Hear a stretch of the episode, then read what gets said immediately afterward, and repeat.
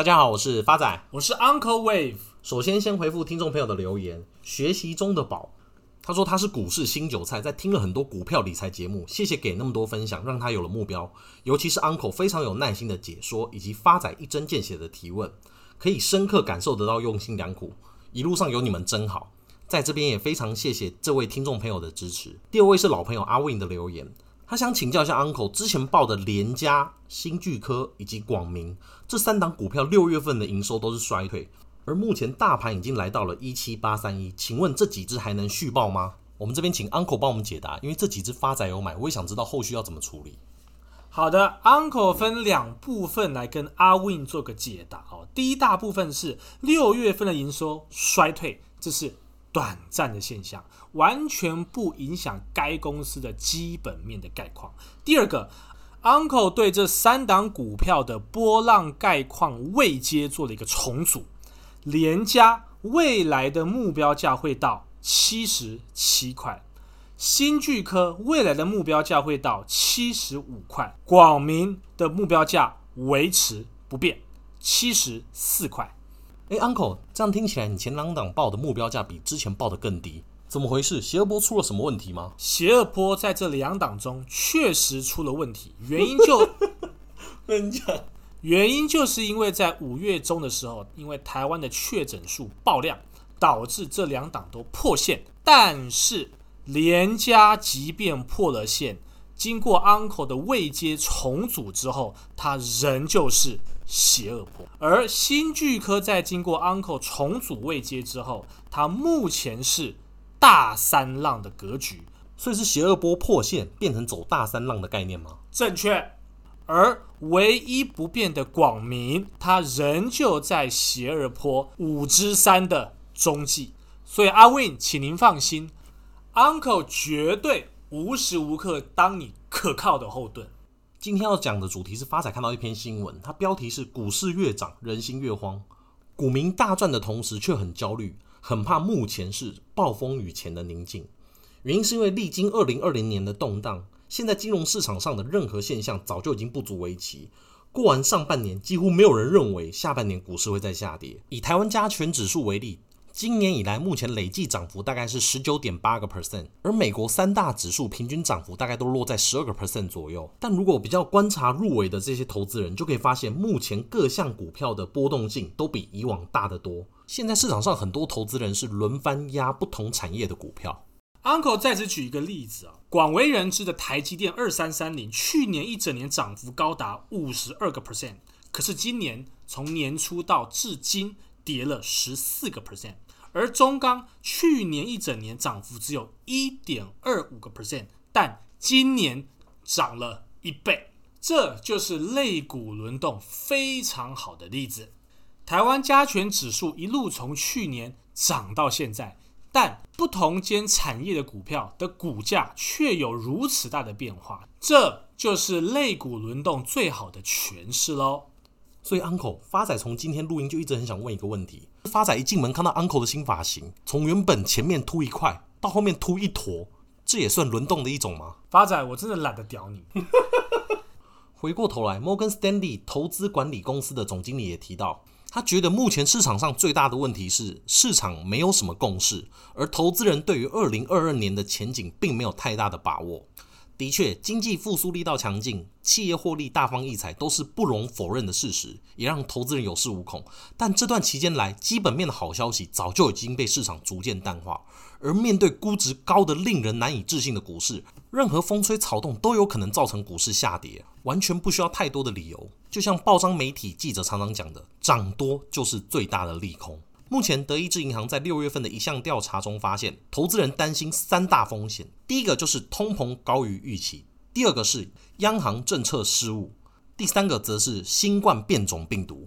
讲到这个病毒，Uncle 真的不由得一肚子闷气啊！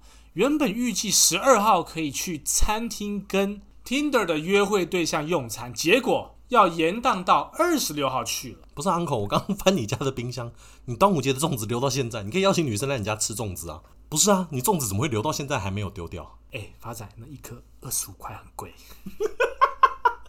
回头来讲，目前市场上想要获取报酬的投资人，终究只能往股市投怀送抱。原因是因为没有更好的选择，因为超低利率导致不管是持有债券还是持有现金，我的利润都非常的有限。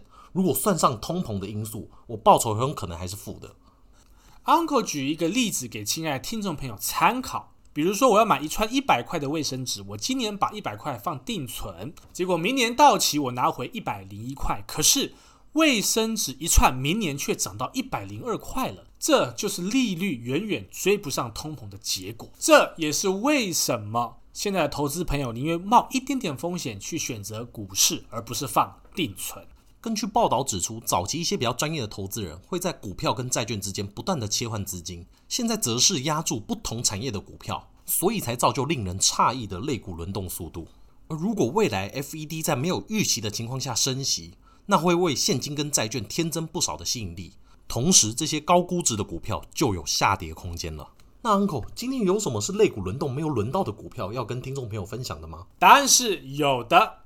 今天 Uncle 要跟亲爱听众朋友介绍的一家公司，就叫做丹心科技股份有限公司。买了会需要担心它的股价吗？发仔，同音不同字啦。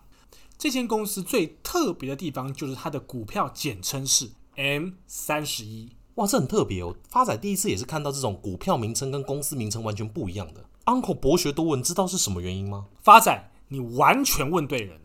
我敢保证，市场上没有一个人知道这个答案，因为连 Uncle 也不知道。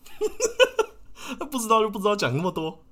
股票代号六六四三，成立于二零一一年底，主要从事 IP 设计，营业项目跟产品结构分别是 IP 设计占八十八个 percent，权利金收入占十二个 percent。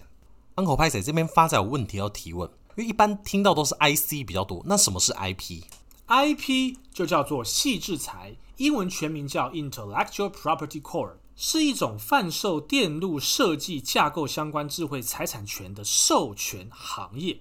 那简单来说，IP 就是 IC 设计的智慧财产权。那采用 IP 可以更快、更好、更省。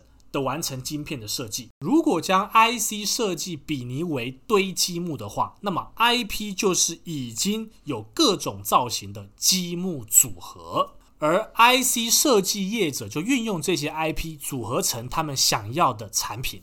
那这个知名的 IP 设计厂商有 IP 大厂安谋啦、晶心科、力旺，及今天 Uncle 要介绍的后起之秀 M 三十一。Uncle 看好。M 三十一的因素有二，第一个财务面，M 三十一公告去年财报，受惠于五 G 及高效能运算相关晶片出货非常的强劲，带动基础元件 IP 及高速界面 IP 的授权金及权利金增加，去年营收及获利同创历史新高，每股净利高达十点三四元，并赚超过一个股本。二零二一年 M 三十一前五个月营收三点四九亿元，较去年同期成长了三点七个 percent，改写历年同期新高。那么 Uncle 看好 M 三十一后续渴望再度打进三奈米智慧型手机的平台及高效能运算平台的 IP 供，哎，发达拍成这个字太小了，供应链呐，供应链。渴望打入高效能平台的 IP 供应链，法人也同时表示，M 三十一二零二一年营收主要成长动能来自十二、十六纳米，且应用层面包括 USB 四点零等高速界面。车用 ADAS 晶片、网通及伺服器晶片等，同时中美贸易战的纷争的延续，加上中国积极开发自有晶片，M 三十一将取得更多更新的合约。那么法人也看好 M 三十一二零二一年营收上看三千八百到四千万美金，年度获利将续创历史新高。第二个。Uncle 看好的因素是，目前 M 三十一恰好走在波浪理论第五波的邪恶波。第一波从低点二零二一年五月十二号的两百九十块涨到二零二一年六月三号的高点三百七十五点五，随后修正到二零二一年六月九号的低点三百一十九块，再涨到二零二一年六月二十三号的高点四百四十五元，随后再修正到二零二一年七月一号的低点三百七十六块。那么现在就是从低点三百七十六块往上推升的邪恶第五波。那未来的目标价会落在哪儿呢？